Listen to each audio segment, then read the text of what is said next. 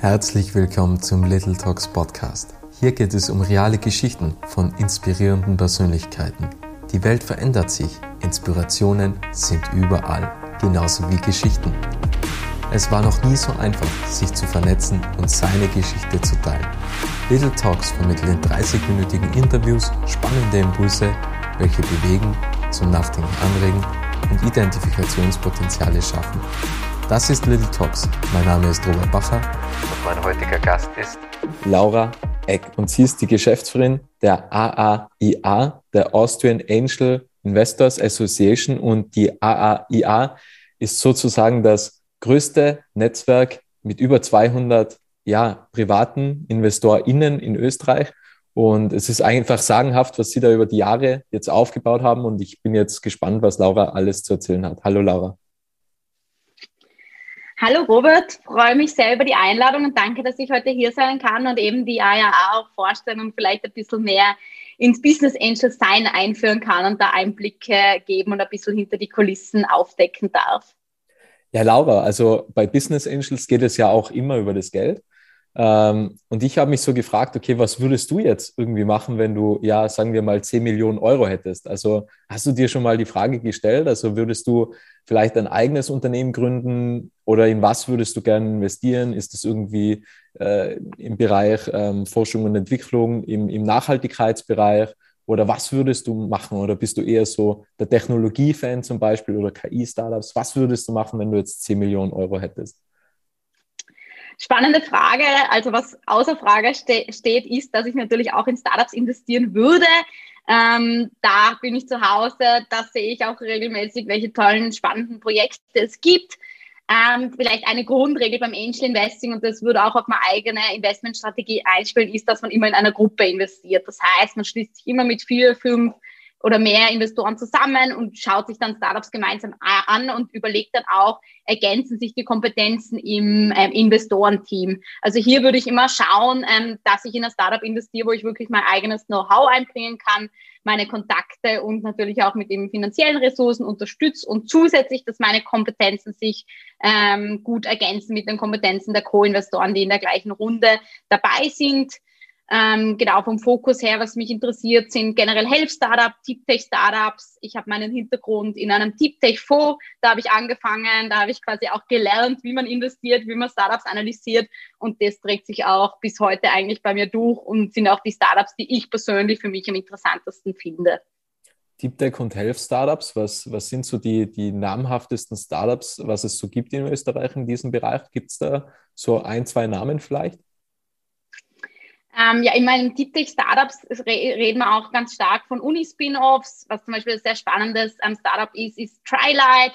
Die entwickeln für Virtual Reality Brillen, so eine Art Brix, äh, ja, Pixel nennen sie es. Ähm, quasi sind extrem kleine Projektoren, die dann auch in sehr ja, gut aussehende Brillen eingebaut werden können und auch sozusagen den Weg für Augmented Reality Ebenen. Also das finde ich zum Beispiel sehr, sehr spannend, war auch immer Startup, wo damals, ähm, wo ich noch bei Apex Ventures war, wo investiert worden ist.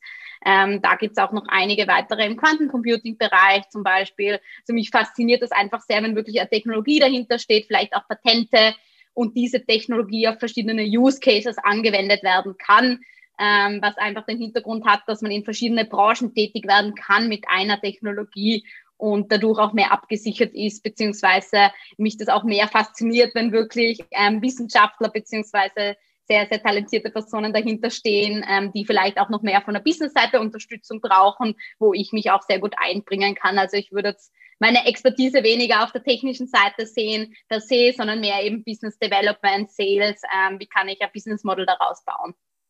Wie siehst du generell die Startup-Szene in Österreich und vor allem, du bist ja gebürtige Tirolerin. Ähm, wie, siehst du, wie siehst du Tirol im, im Startup-Bereich? Also ich sitze hier in der Werkstätte Wattens, was ja sozusagen auch ein, ein Gründerzentrum ist, mit dem ihr ja auch kooperiert, zusammenarbeitet. Wie siehst du generell Österreich und wie siehst du auch speziell Tirol in der Startup-Branche, Startup-Szene? Gleich, vielleicht fangen wir zuerst mit meinem Blick ähm, auf Österreich an. Also prinzipiell, wir wissen, Österreich ist ein relativ kleines Land, vergleichsweise zu anderen europäischen Ländern mit starker Startup-Szene, wie zum Beispiel Deutschland. Trotzdem muss man sagen, dass die Startup-Szene einen sehr guten Zusammenhalt hat. Also das heißt, dass wirklich einzigartig ist für Österreich, ist, dass sehr gut zusammengearbeitet wird, dass Synergien geschlossen werden, dass es sehr viel Partnerschaftsprojekte gibt, ähm, sehr viel Kompetenzen, die auch vereint werden bei Programmpartnern und natürlich auch, was einzigartig ist, unsere gut gelungene Förderlandschaft. Das heißt, wenn man ein Startup gründen will und auch die ersten Schritte zu finanzieren, bekommt man von staatlicher Seite sehr viel Unterstützung was im Gegensatz zu anderen Ländern ähm, ein Vorteil ist. Und auch die Angel-Finanzierung ist sehr gut ausgeprägt. Also wir haben speziell auch sehr prominente Angel-Investoren, die in Österreich zu Hause sind. Und generell ist es auch, deshalb macht es mir auch Freude, mit Angel-Investoren zu arbeiten, ist es ein Feld, wo sehr im Wachstum ist und wo es einige Personen gibt, zum Glück, die da tätig sind. Ähm, also hier können wir auch sehr gut mit ruhigem Gewissen mit anderen Ländern mithalten. In Österreich generell haben wir dann aber einen, ein würde es nicht nennen Problem, aber vielleicht einen, ähm, eine Verknappung, wenn es um Wachstumskapital geht. Das heißt, wenn es dann um Richtung Series A, Series B Runden geht, gibt es in Österreich aktuell nicht ausreichend Investoren, nicht ausreichend Kapital. Und hier können wir dann international aktuell leider nicht mithalten. Es gibt einige Ideen, Vorschläge, was man auch hier machen könnte, um das Ganze zu verbessern. Aber da sind andere Leu Länder deutlich besser aufgestellt. Aber eben, wenn es um Frühphasen geht, wenn es um Gründung geht, wenn es um Unterstützung geht, definitiv in Österreich ähm, super ausgeprägt und gut dabei. Und in Bezug auf Tirol? Also genau, wie dann da die, die, die Branche, die Szene? Genau, wie gesagt, Österreich ist jetzt schon einmal per se ein kleines Land. Ähm, dann gibt es auch noch die einzelnen Bundesländer, wo es wieder einzelne Startup-Ökosysteme geht, wo wir aber auch erleben, dass sehr gut zusammengearbeitet wird. Vielleicht gehen wir auf Tirol ein.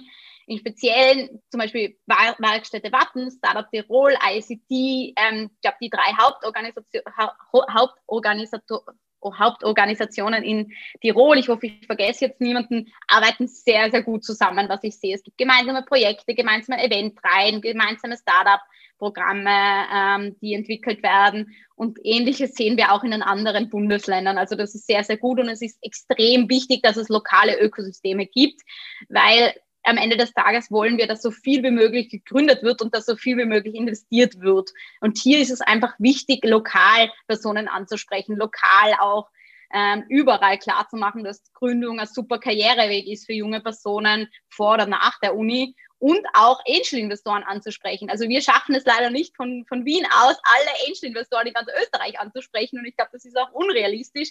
Deshalb umso mehr lokale Initiativen es gibt, die trotzdem abgestimmt sind mit den ähm, also mit den nationalen Initiativen, die wieder abgestimmt sind mit den internationalen Initiativen, umso besser die Abstimmung funktioniert, aber umso besser auch die lokalen Initiativen funktionieren, umso besser funktioniert aus meiner Sicht auch das Startup-Ökosystem. Du hast ja vorhin angesprochen, dass bei Series A, Series B wird es dann schon relativ schwierig jetzt in Österreich. Ist es da vielleicht sogar besser, wenn man, wenn man sagt, okay, wir haben da ein Proof of Concept, dass man, dass man gleich irgendwie über die Landesgrenzen hinausgeht und einfach sagt, okay, besser irgendwie in Berlin äh, etwas aufzubauen. Ich meine, das ist ja auch äh, sozusagen eine Startup-Metropole. Also merkt, merkt ihr das auch, dass vielleicht mehr Startups mit dem Gedanken spielen, irgendwie, ähm, dass sie glauben, man kann sich außerhalb von Österreich einfach viel besser verwirklichen? Ähm, prinzipiell haben wir Vorteil, den Vorteil, dass Österreich eine sehr hohe Lebensqualität hat. Das heißt, wenn man mal ein Startup gründet und wenn es relativ unsicher ist, wie sich alles entwickelt, bleiben die meisten schon ähm, in Österreich und gründen hier und bauen das Unternehmen auf. Wer vielleicht sofort abwandern würde, sind eher Serial Entrepreneurs. Also wenn man zum zweiten Mal gründet und weiß, in Berlin ist es einfach einfacher, und was auch ein Faktor sein kann, wenn man in speziellen Branchen tätig ist, wo einfach vielleicht Knowledge Cluster sind, die in anderen Städten vorhanden sind, macht es auch Sinn, vielleicht woanders zu gründen. Aber eben wie schon angesprochen, die Förderungen, die man sich in Österreich holen kann, ähm, von der FFG, AWS oder auch lokalen Förderstellen, sind sehr attraktiv. Das heißt, gehen wir mal davon aus, es wird in Österreich gegründet, es wird in Österreich ähm, eine Seed-Runde geraced und es geht dann Richtung Series A. Was die meisten machen, ist natürlich gerade mit deutschen Fonds zu sprechen, mit Schweizer Fonds oder auch generell einfach europäischen VC-Fonds zu sprechen. Das Ganze hat sich sehr vereinfacht und man muss auch sagen, gerade durch Corona ist es nicht mehr wichtig für den Investor, wo das Startup am Ende des Tages seinen Hauptsitz hat. Also es ist auch viel leichter geworden, international Finanzierung zu finden bei Startups gibt es ja auch ähm, ja sehr viel, sehr viel Scheitern. Also das gehört ja auch irgendwie dazu. Also es gibt einfach sehr viele Startups, die was einfach nie ähm, schaffen irgendwie den, den, den Exit oder dass das Unternehmen irgendwie läuft oder dass das Geschäftsmodell schlussendlich am Ende des Tages passt. Wie siehst du die Scheiterkultur in Österreich? Also wie, wie nimmst du das wahr? Weil man sagt immer in Amerika, okay, da, da geht es einfach darum, okay, scheitern, schnell scheitern, einfach verbessern, daraus lernen und, und, und. Aber so eine Scheiterkultur haben wir sozusagen nicht in Österreich. Also wie nimmst du das wahr? Wie würdest du unsere Scheiterkultur in Österreich bezeichnen? Und ist das vielleicht auch eine Hürde? Weil, weil, also zumindest in Tirol, jeder kennt jeden irgendwie. Und natürlich ist es da blöd, oder? Also wenn, wenn man scheitert, man, niemand will scheitern schlussendlich. Und, und ähm, das wird halt vielleicht bei uns so habe ich es halt wahrgenommen, eher schlechter wahrgenommen, wenn halt jemand scheitert, wo es halt einfach heißt, ja, das haben wir ja von Anfang an gewusst, dass das nichts wird. Und das ist natürlich schon kritisch, weil im Endeffekt spielt ja schon das Umfeld eine wesentliche Rolle für den Erfolg. Ähm, also entweder man blendet das Ganze einfach komplett aus, ist natürlich auch eine Möglichkeit und man sondert sich irgendwie ab. Ähm, oder man lebt einfach mit dem, ähm, was aber dann natürlich dann doch irgendwie einen Einfluss auf die Einstellung hat, wo man sich halt immer denkt, okay, ich will irgendwie nicht scheitern, weil, weil man halt sehr auf die Äußerlichkeiten achtet, was andere Menschen von einem denken. Also wie siehst du das? Also ich kann dir da komplett zustimmen. Ich sehe das sehr, sehr ähnlich und ich sehe auch, dass es eine riesige Problematik ist, generell die österreichische Scheiterkultur, auch die österreichische Einstellung gegenüber Risiko, was wir auf der Investorenseite auch sehr stark betrachten können.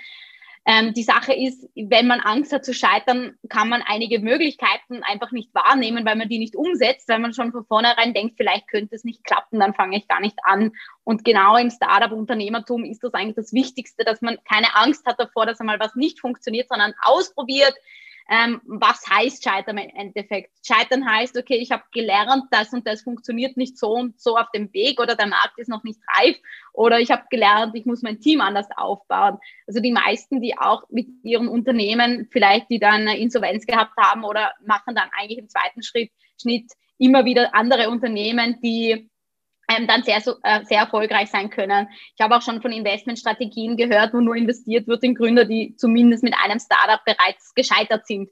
Dadurch, dass man voraussetzt, dass so viel Erfahrung gemacht worden ist, dass das weiter dann viel erfolgreicher sein wird, was ich persönlich auch glaube. Also ich finde es sehr schade, dass das in der österreichischen Kultur ist, freue mich aber auch, wenn ich dann Scheitergeschichten, wenn man so nennen darf, auch lesen kann, Startups, die da sehr positiv damit umgehen. Wir hatten vor kurzem zum Beispiel Weiser, ähm, ein Startup, das versucht hat, ähm, ältere, ähm, erfahrene Arbeitskräfte in Unternehmen zu bringen, die leider Insolvenz anmelden mussten, die das aber sehr oft, also sehr positiv kommuniziert haben und auch, ich glaube, gestern war es soweit, ähm, die Plattform ChatGrape, die österreichische Version von Slack, die es leider auch nicht geschafft hat, die auch sehr positiv damit umgegangen sind, was sehr, sehr wichtig ist, einfach auch hier, um ein Testimonial zu sein und Mut zu machen, eben zu beginnen, was das Wichtigste ist, weil wer nicht beginnt, der kann auch nicht erfolgreich sein mit dem Startup. Und vielleicht, wenn man es eben auf die Angel-Kultur, generell auf die Investmentstruktur in Österreich, da spiegelt sich natürlich auch wieder die Risikobereitschaft ähm, wieder. Wir sehen, dass sehr wenig risikobereit leider in, aktuell in, investiert wird uns auch immer wichtiger ist, quasi hier, hier umzudenken und eben auch quasi in Startups zu investieren, wo vielleicht nicht eine hundertprozentige Erfolgswahrscheinlichkeit da ist, wo es aber eben darum geht, was ist das Potenzial und wie kann ich mein Investment diversifizieren und eben in mehrere Startups investieren zum Beispiel. Vielleicht eine etwas demaskierende Frage, aber bist du schon einmal gescheitert und was würdest du rückblickend betrachtet anders machen? Ich glaube, ich bin schon sehr, sehr oft gescheitert in meinem Leben. Bei mir waren es eher, glaube ich, kleinere Dinge, an denen ich gescheitert bin, beziehungsweise wo ich meinen Dickschädel durchsetzen wollte, was dann am Ende des Tages doch nicht geklappt hat.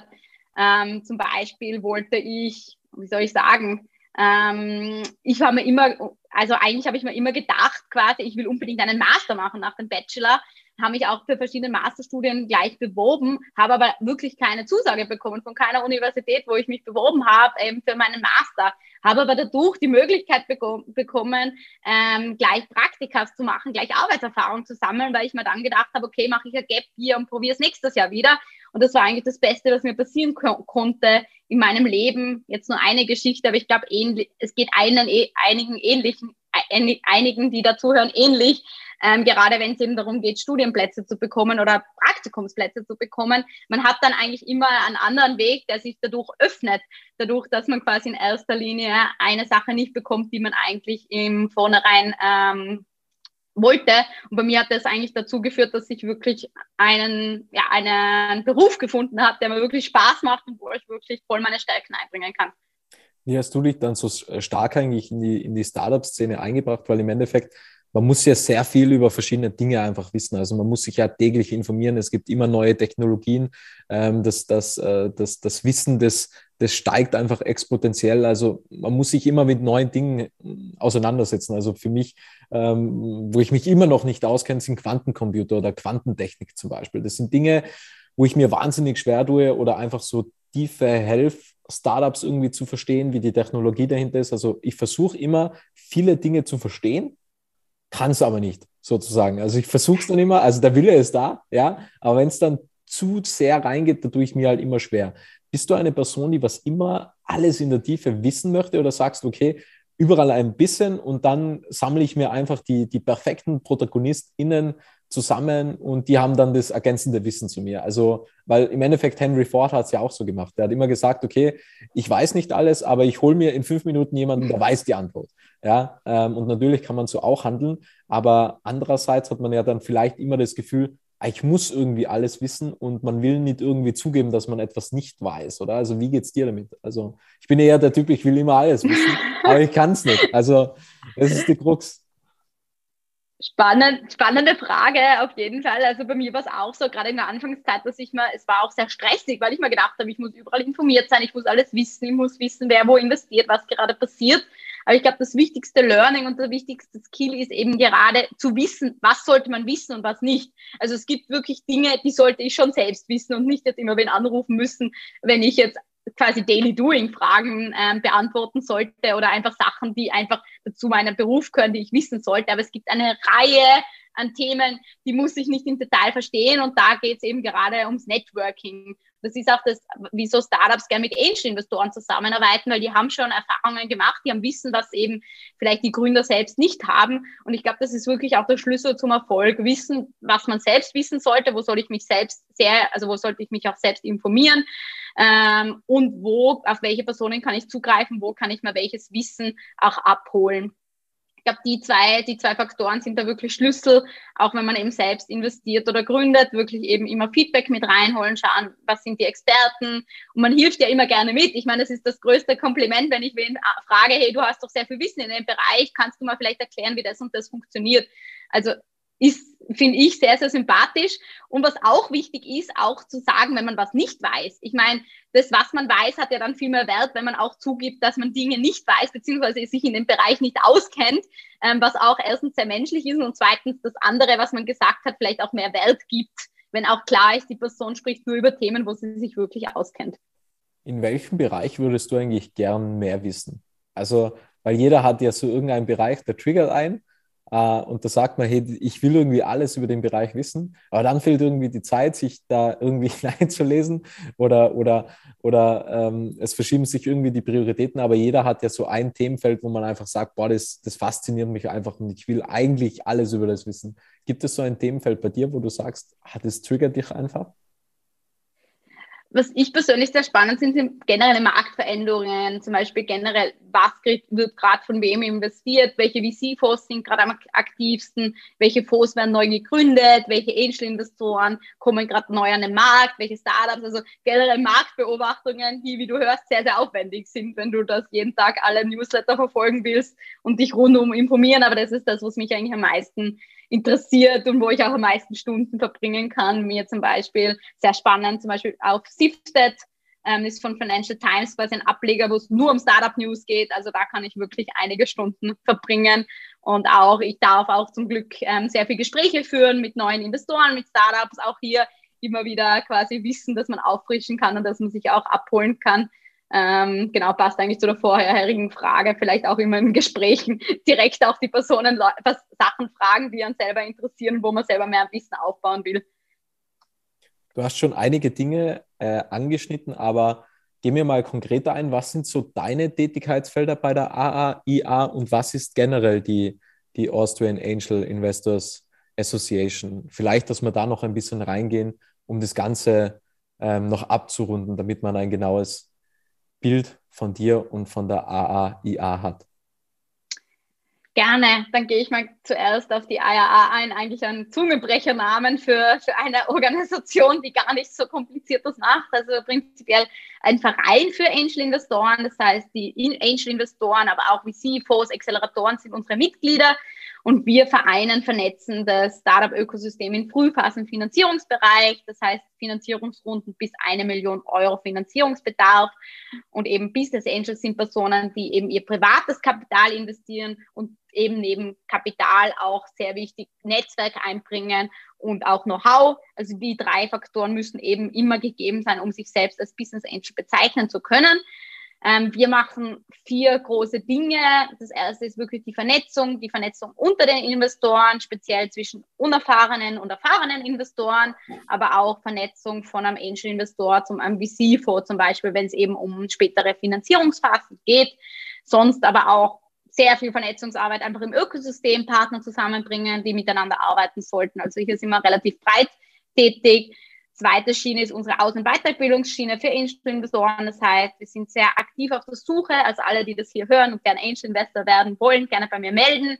Wir bilden sehr aktiv neue angehende Investoren aus und haben eben auch Aus- und Weiterbildungsreihen für erfahrenere Investoren. Je nachdem, auf welche Phase man gerade steht, wollen wir da immer ein Partner sein, der hier supporten kann. Ähm, dritter großer Bereich sind eben Startups. Wir vernetzen Investoren mit Startups, suchen ähm, passende Investoren. Also wir, wir ähm, wir analysieren Pitch-Decks und suchen Investoren aus unserem Kreis, die eben dem Startup helfen könnten, die eben auch Skills mitbringen, die dem Startup dann weiterhelfen können. Also das ist eigentlich wirklich Personenvermittlung am Ende des Tages, weil auch der, der Investor investiert eigentlich in den Gründer. Die Idee ist einmal nebensächlich, also ist wichtig, aber der Gründer ist mal viel, viel wichtiger für das Investment generell das Team. Das heißt hier auch Personenvermittlung und unser großer weiterer Bereich ist noch generell die Ökosystemarbeit. Wir sind hier sehr ähm, intensiv auch politisch tätig als Interessensvertretung kämpfen seit Jahren für bessere Rahmenbedingungen für Startups und für Investorinnen. Ähm, speziell wichtig aktuell sind die neue Rechtsform für Startups, ähm, der Beteiligungsfreibetrag und bessere Modelle für Mitarbeiterbeteiligungen. Kann man, glaube ich, so, so gut zusammenfassen. Hier sind wir sehr aktiv auf allen Levels ähm, tätig. Zum Beispiel sind im Startup-Komitee vertreten, veröffentlichen Papers, machen Studien, ähm, führen Meinungsgruppen, machen generell Stimmung zu gewissen Themen, beschweren uns, machen, schreiben Positionspapiere, also machen das, also die AJA gibt schon seit zehn Jahren, ungefähr so alt sind auch die Forderungen hier ähm, und genau, da sind wir auch sehr, sehr involviert. Und wie sind deine Tätigkeitsbereiche? Also, also wie kann man sich so einen Tag von dir vorstellen oder so eine Woche von dir vorstellen? Also was, was gibt es da alles so zu tun oder was sind so deine Hauptaufgaben als Geschäftsführerin des Zungenbrechers? ähm, ja, mein Team ist auch sehr gewachsen, muss ich sagen. Also wir sind mittlerweile acht Personen. Vor eineinhalb Jahren waren wir ungefähr drei Personen. Das heißt, auch meine Aufgabengebiete, meine Arbeitsbereiche haben sich sehr verändert, beziehungsweise verändern sich fast monatlich ähm, dadurch, dass wir einiges umstrukturieren und auch unser Team weiterhin wächst, was mich persönlich sehr, sehr freut auch an der Stelle. Ähm, aktuell eigentlich ein Tag, jeder Tag von mir ist sehr, sehr unterschiedlich. Also Montag, Dienstag habe ich meistens sehr viel teaminterne Meetings. Das heißt, ich beschäftige mich sehr viel damit, die einzelnen Teammitglieder in ihren Bereichen zu unterstützen, zu schauen, ähm, wo kann ich hilf wo kann ich noch weiterhelfen, wo braucht es gerade Feedback, wo kann ich Input geben, welche Aktivitäten muss, müssen wir setzen, um unsere Ziele zu erreichen, um unsere Strategie umzusetzen, sind meistens Montag, Dienstag meine Hauptaufgabenbereiche und sonst mache ich auch sehr viel ähm, Onboarding-Gespräche mit neuen Investoren zum Beispiel, also die ersten Gespräche, ähm, bis man bei uns Mitglied werden kann, Austauschcalls mit, äh, mit, äh, mit Partner, generell für Brainstorming-Calls über mögliche Projekte, ähm, also viel eigentlich im Austausch mit dem Team und Austausch mit den Partnern und mit wem ich auch sehr rege im Austausch bin, ist unser Vorstand. Also die AIA ist quasi zusammengesetzt aus einem operativen Team, das ich leite und ähm, aus einem Vorstand, der besteht aus sieben Personen, wo dann Niki Futter, ähm, einer der bekanntesten Angel-Investoren in Österreich, der, der Präsident ist. Ähm, hier fällt natürlich auch einiges an, beziehungsweise auch einiges ähm, an Diskussionen und Austausch. Gab und, genau, sonst sehr gerne auch auf unseren eigenen Events unterwegs, auf Partner-Events unterwegs, in Startup-Juries. Ähm, also auch einige spannende Dinge, die da nebenbei noch passieren. Also auf jeden Fall sehr, sehr abwechslungsreich.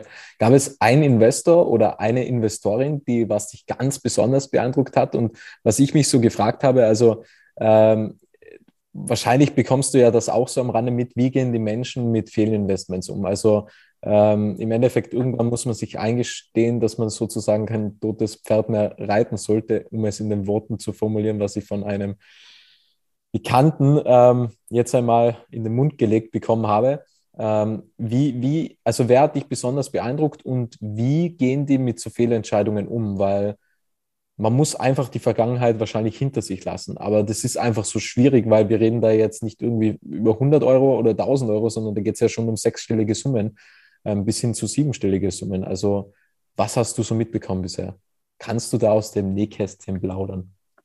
Sicher, sicher, auf jeden Fall. Also vielleicht zuerst, wer mich sehr beeindruckt hat, war ähm, eine Investorin, die, die Karin Kreuzer, war eine der ältesten weiblichen Investorin, also Investorinnen in, in Österreich, ähm, die schon seit wirklich Jahren, ich glaube, es sind acht oder zehn Jahre wirklich in Startup investiert, also wirklich eine der Vorreiterinnen, auch gemeinsam mit, äh, mit ihrem Mann investiert, was ich auch ein sehr, sehr spannendes Investitionsmodell finde, ähm, sich da wirklich auch auszutauschen und das auch zu zweit anzugehen ähm, haben mittlerweile auch ein sehr spannendes Portfolio aufgebaut und ist auch seit Juli Boardmitglied der AJA. Ähm, und ja, finde ich sehr beeindruckend. Generell brauchen wir noch viel mehr weibliche Investorinnen.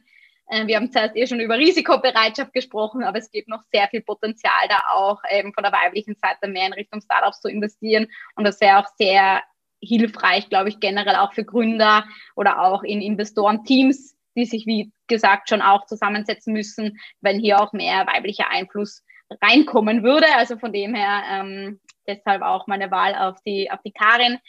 Und wenn es generell darum geht, quasi Investitionen abschreiben zu müssen, ich glaube, da ist die Entscheidung von Gründerseite wesentlich schwieriger wie von Investorenseite. Man muss denken, die Gründer sind eigentlich auch investiert in ihr Startup. Zwar nicht immer finanziell, aber eigentlich auch, weil wenn man drei, vier Jahre wirklich Lebenszeit reingesteckt hat, wenn man das quasi in Geld umrechnen würde, ist das ein enormer Betrag, der da rauskommen würde. Also, und die, die Gründer haben eigentlich meistens alles auf ein Feld gesetzt ist wirklich wie wenn ein Investor ein Riesenticket in ein Startup machen würde, wenn man es umdreht. Und dann ist logischerweise die, quasi wirklich aufzuhören, Insolvenz anzumelden, viel, viel schwierigerer Schritt natürlich wie für einen Investor, der vielleicht zehn Investments hat und eins davon abschreiben muss. Und das ist ganz normal eigentlich für einen Investor, dass das hin und wieder passiert und ist auch sonst hat man auch zu wenig Risiko aufgenommen, muss man sagen. Wenn man in zehn investiert, alle zehn sind erfolgreich, dann war nicht genug Risiko im Spiel. Ähm, und das ist eigentlich auch nicht der, der richtige Weg. Also so ist, glaube ich, der Ansatz. Natürlich ist es immer hart für beide Seiten, aber ähm, es passiert und man muss auch sagen, gerade wenn man sehr viel, wenn man sehr viel Wert auf seine eigenen Stärken als Investor legt und wirklich überlegt, wo kann ich mich einbringen, ist die Erfolgswahrscheinlichkeit natürlich höher. Weil wenn ich genau einschätzen kann, ich habe den und den Kontakt, wo mögliche Kunden sind, die finden das Produkt super, ich habe sehr viel validiert, es ist wirklich ein Problem da, der Markt ist da, dann kann ich mein, das schon besser einschätzen. Aber natürlich kann immer wieder mal, gerade mit Corona, einige super Startups, zum Beispiel im Messebereich, sehr viel Potenzial, Supermarkt, die einfach nicht mehr weitermachen konnten. Das habe ich mich auch äh, gefragt in, den, äh, in, der, in der Vorbereitung, weil du bist ja eigentlich vor Corona bist du die Geschäftsführerin geworden. Also wie hat sich eigentlich damals dein Blick auf das Unternehmen dann gewandelt, wo dann, also ich nenne es, ich sage es in, in, den Worten von Christoph Bründel, als die Corina-Zeit begann, weil dann klingt es ein bisschen positiver. Ähm, also wie hat sich dann, dann das alles gewandelt? Weil wahrscheinlich hast du auch so, Jänner, Februar, ich glaube Februar hast du angefangen. Mhm. Ähm, man geht ja immer mit, mit Ziele und mit Plänen hin und dann sagt man, boah, ich habe so coole Pläne und das setze ich jetzt einfach um. Und dann kommt die Corina ums Eck und, und dann muss man umplanen. Ähm, wie, wie ist es dir damit gegangen? Weil, weil du bist wahrscheinlich voller Energie, gerade am Anfang, oder? Man hat immer Energie und sagt, boah, ich freue mich, bin super excited. Ja, und dann, dann kommt alles anders. Also irgendwie man plant und das Leben lacht sozusagen. Den Umständen ist immer egal, wie man sich fühlt. Ähm, also wie ist, es, wie ist es dir damit gegangen? Weil das waren ja dann einfach ganz andere Herausforderungen. Genau, also natürlich habe ich mich auf einen Job eingestellt, wo sehr viele Events stattfinden, wo man sehr viel auch vielleicht mit Personen Kontakt hat und das eine sehr soziale Tätigkeit ist am Ende des Tages. Dem Ganzen war dann nicht so, beziehungsweise eben wo die Corinna gekommen ist, hat sich das Ganze sehr verändert. Aber ich glaube, es war ein Riesenvorteil, ähm, dass ich so viel Energie mitgebracht habe in dieser Zeit. Ähm, also das hat man auch deutlich gemerkt, dass ich eben mit sehr viel Energie reingegangen bin und mir gedacht habe, okay, ich lasse mich jetzt nicht unterkriegen. Es gibt einige andere Dinge, die wir jetzt machen können, die auch sehr viel Potenzial haben. Zum Beispiel die Organisation war davor fast eine rein physische Organisation. Da gab es wenig digitale Kompetenz. Wir haben eigentlich die ersten drei, vier Monate genutzt, einmal die ganze Organisation zu digitalisieren. Von hin mit Mitgliederplattformen, digitale Onboarding-Prozesse, digitale Eventformate, die wir jetzt immer noch verwenden. Also wir haben eigentlich jetzt dann die digitalen und physischen Formate zusammengeführt und quasi das Beste aus beiden Welten verwenden wir gerade aktuell, aktuell weiter. Und ich muss auch sagen, also die, die Lisa Fassel, die da davor Geschäftsführerin war der ARA, hat das super System aufgebaut. Und ich habe mir eigentlich vorgenommen, im ersten halben Jahr mal reinzuschnuppern und das weiterzumachen, so wie sie das aufgesetzt hat. Es hat alles sehr gut funktioniert. Da war jetzt wenig Bedarf, sofort alles umzuschmeißen. Ähm, war aber vielleicht im Nachhinein auch ein, ein Vorteil, weil ich konnte halt alles so machen, wie ich mir vorgestellt habe und musste sowieso sehr viele Dinge ändern. Also die Möglichkeit, einfach Dinge weiterzuführen, gab es eigentlich gar nicht mehr. Ähm, und hat auch unheimlich Spaß gemacht, wirklich neu zu gestalten, auszuprobieren. Ähm, und ich muss auch sagen, wir haben einen Vorteil gehabt, wir haben sehr loyale Mitglieder, die sehr viel unterstützen. Es ist ein Verein, es fühlt sich auch an wie ein Verein. Das heißt, wir bekommen sehr viel zurück. Es ist ein Geben und Nehmen. Und wir sind jetzt kein reiner Service-Provider und das Service bricht ab, wenn es keine Veranstaltungen mehr gibt. Also von dem her ähm, war es immer sehr, sehr angenehm und ähm, hat sich ja bis jetzt auch wirklich super entwickelt und kann mich überhaupt nicht beschweren über, über die letzten eineinhalb Jahre, kann mich auch nicht von ähm, Business-Perspektive über Covid beschweren, muss ich auch an der, an der Stelle sagen, was ein Riesenglück ist und wo es leider vielen anderen sehr, sehr anders geht. Was war das Beste, was du mitnehmen hast können aus dieser Zeit? Weil ich habe, also ich habe es mal so formuliert, ich wüsste jetzt nicht, ob mein Leben besser gelaufen wäre, wäre das nicht gewesen. Also das muss man halt auch einfach sagen. Natürlich ist es, es ist total schlimm, dass das einfach dass es einfach so eine Krankheit ausbricht und, und dass das einfach jede Menge Leid mit sich trägt. Aber andererseits, also ich habe halt immer geschaut, okay, wie kann ich so das Beste für mein Leben rausholen? Und sozusagen, also ich kann jetzt nicht sagen, dass mein Leben einfach besser gelaufen wäre. Also ich konnte schon sehr, sehr viel aus dieser Zeit mitnehmen. Wie, wie ging es dir damit? Also was war so das Beste, was du aus dieser ja, Corinna-Zeit mitnehmen hast können? Äh, ja, ich glaube wirklich mehr, mehr Zeit oder mehr, mehr mich um mich selbst zu kümmern. Ich glaube, ich war davor fast viel zu viel unterwegs, beziehungsweise habe mir wenig Gedanken gemacht, wie es mir selbst geht, was mir selbst gut tut. Ähm, und das war wirklich der Fokus. Also ich meine, dadurch, dass man wenig anders machen konnte, außer arbeiten und sich um sich selbst kümmern, beziehungsweise mit den engsten Vertrauten sich zu treffen, mir hat das wirklich sehr, sehr gut getan, ähm, da wirklich mal einen Schritt zurückzutreten und mehr schauen, okay, was tut mir gut, wie kann ich vielleicht auch besser äh, mit Stress umgehen, haben mich zum Beispiel auch in der Zeit ähm, einen Coach organisiert, der mich da auch unterstützt hat, einfach um Verantwortlichkeiten vielleicht besser, besser damit umzugehen und auch eben vielleicht besser mit Stress umzugehen und generell mit, ja, mit, dem, mit der täglichen Arbeit besser einfach klarzukommen. Und das hat mir sehr, sehr gut getan, muss ich sagen. Und ich merke es auch jetzt, äh, seit den letzten zwei, drei Tagen Lockdown, dass ich wieder wirklich mehr runterfahre, aber eigentlich das Traurige dann ist, für das sollte man eigentlich keinen Lockdown brauchen, sondern eigentlich sich selbst wert genug zu sein, immer wieder so Pausen sowieso einzulegen. Also ich hoffe, ich kann das auch dann selbstständig mitnehmen nach den 100.000 Lockdowns, die, die jetzt stattgefunden haben und hoffentlich nicht mehr allzu viele sind, die nächstes Jahr folgen. Ja, ich habe mir auch einen Coach in dieser Zeit äh, geholt und das war definitiv eins der besten Entscheidungen, was ich da in dieser Zeit getroffen habe und auch ja, auch was du gesagt hast, einfach diese Achtsamkeit auf sich zu schauen, weil im Endeffekt in der stoischen Philosophie sagt man jetzt im übertragenen Sinne, wenn ich dich jetzt schubse, dann verteidigst du dich sofort. Also don't touch my body, so mehr oder weniger. Also man, man verteidigt ganze Zeit den Körper. Wenn dich irgendjemand drängt oder so, dann, dann, dann drängt man halt zurück. Ja, aber das, was wir eigentlich kontrollieren können, ist unser Geist. Das ist einfach das Metale. Und da lassen wir einfach alles rein. Das verteidigen wir einfach nicht. Und, und das ist ja unglaublich fahrlässig, dass wir einfach alles, was den Körper betrifft, da sind wir irgendwie so picky und sagen, ja, will ich nicht oder man verteidigt sich und so und, und, und kommen mir nicht zu nahe. Aber alles, was den Gedanken betrifft, da, da, da schieben wir alles rein. Also das ist, war das so, glaube ich, das beste Learning, was ich gemacht habe. Ähm, ich habe noch drei Fragen an dich. Die erste Frage ist, Was kann Österreich tun, damit es mehr Investorinnen gibt?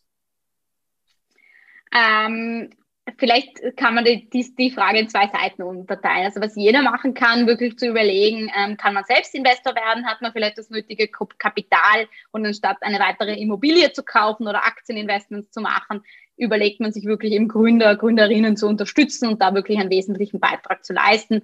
Also das ist, was jeder machen kann und eben auch weiter zu empfehlen, vielleicht im Bekanntenkreis darauf aufmerksam zu machen, dass man eben in Startups investieren kann, dass das sehr, sehr hilfreich ist für Innovation und für die Wirtschaft und auch für das eigene, für das, für die eigene Welteinlage sehr, sehr wertvoll sein kann. Also das ist das, was, was jeder machen kann. Ähm, genau, zum Beispiel auch über Primecard kann man schon ab 10.000 Euro investieren. Also es ist wirklich mittlerweile auch zugänglicher geworden, Angel Investor zu werden. Die zweite Seite ist von der staatlichen Seite. Also wir wollen, es ist leider wenig incentiviert, zu investieren, also privates Kapital in Unternehmen zu geben. Hier wären natürlich steuerliche Erleichterungen sehr, sehr ähm, interessant, dass man zum Beispiel 100.000 Euro jährlich, das investiert wird, von der Steuer abschreiben kann. Ähnliche Modelle gibt es schon in Italien, in Deutschland, in der UK, in Frankreich. Also das wäre jetzt wirklich nichts Neues, was hier in Österreich passieren würde. Und das würde einfach einen enormen Boom auch auslösen, wenn der Steuerberater erfahren, also plötzlich empfiehlt, hey, mach doch ein Startup-Investment, das macht jetzt auch steuerlich für einen Sinn. Also das wäre natürlich sehr, sehr hilfreich. Aber es gibt auch genug, was unabhängig von dem Faktor passieren kann. Die zweite Frage, es gibt das Zitat, Today a reader, tomorrow a leader. Du bist ja sozusagen eine Führungskraft, du bist Geschäftsführerin. Ähm, was liest du? Was, was, kannst du? was kannst du den ZuhörerInnen mitgeben an, an Buchtipps oder Artikeltipps oder, oder an Blogtipps zum Beispiel? Also was kannst du empfehlen? Was, was liest du sehr gerne? Kann man vielleicht auch aufteilen in das Thema Leadership, mit dem ich mich sehr, sehr intensiv beschäftige, speziell Leadership für kleine Teams. Hier kann ich sehr empfehlen, zum Beispiel The Making of a Manager oder Start with Why sind eh relativ bekanntere Bücher. Ähm, man kann ein bisschen unterscheiden, Management kleinen Teams oder generell quasi Leadership ähm, in großen Teams, quasi wo man auch von sehr, sehr erfahrenen Personen lernen kann, aber oft ist es auch hilfreich, wenn man wirklich Tipps bekommt, okay, was mache ich mit fünf oder acht Personen, wie gehe ich da vor?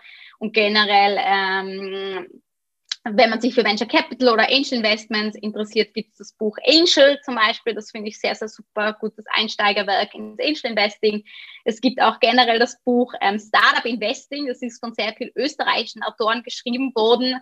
Oder auch von Florian Kandler das Buch Business Angels, Devils. Ähm, hier gibt es einige Werke, auch vielleicht die lokaler ähm, sind, die man, die man empfehlen kann. Ähm, und generell was Newsletter betrifft, die ich sehr gerne abonniere, ist einfach auch für lokale News der Broadcasten, Training Topics, eben Sifted ähm, schon angesprochen worden, ähm, Startup Insider ist ein deutscher Newsletter. Ähm, ich glaube, dann ist man schon relativ gut also informiert über Österreich, über Deutschland und generell in, auf europäischer Ebene. Die letzte Frage, es ist immer dieselbe Frage. Was möchtest du noch sagen? Was ich noch sagen will, ja, ähm, bitte, wenn ihr dazugehört habt, denkt daran, könnt ihr selber gründen oder wollt ihr selbst investieren. Also ich glaube, jeder, der in der Startup-Szene jetzt tätig wird oder in den nächsten Jahren, wird es auf keinen Fall bereuen. Also ähm, ist ein sehr, sehr spannendes Feld, sehr viele Möglichkeiten, eben auch wirklich selbstbestimmt zu arbeiten, eigene Ideen umzusetzen, innovativ zu sein und eben auch quasi mit der Zeit mitgehen zu können und auch ein Unternehmen zu führen oder in ein Unternehmen zu investieren, was in zehn Jahren garantiert noch relevant sein wird. Das will ich auf jeden Fall ähm, jedem mitgeben, der hier zuhört und bitte keine Angst davon haben, Fehler zu machen, weil dann hättet ihr auch Angst davor, Möglichkeiten zu nutzen. Man, fast, man verpasst 100% der Chancen, die was man nicht nutzt. Ja, ein, ein, ein Sprichwort, was, was immer wieder, was man jeden Tag eigentlich sagen kann. Und äh, vor allem, was ich noch mitgeben kann, das Einzige, was man ja in der Hand hat, ist die Gegenwart. Also man kann weder die Vergangenheit ändern noch die Zukunft. Man kann die Zukunft beeinflussen, aber das Einzige, was man jetzt bestimmen kann, ist die Gegenwart. Und das sollte man auch dementsprechend nutzen. Liebe Laura, vielen, vielen Dank für deine Zeit, vielen, vielen Dank für den wertvollen Inhalt und danke an alle, die da draußen zugehört haben. Super, vielen Dank, Robert, hat mich sehr gefreut. Schön, dass du den Podcast bis zum Ende angehört hast. Wenn dir diese Folge gefallen hat, kannst du den Podcast gerne abonnieren.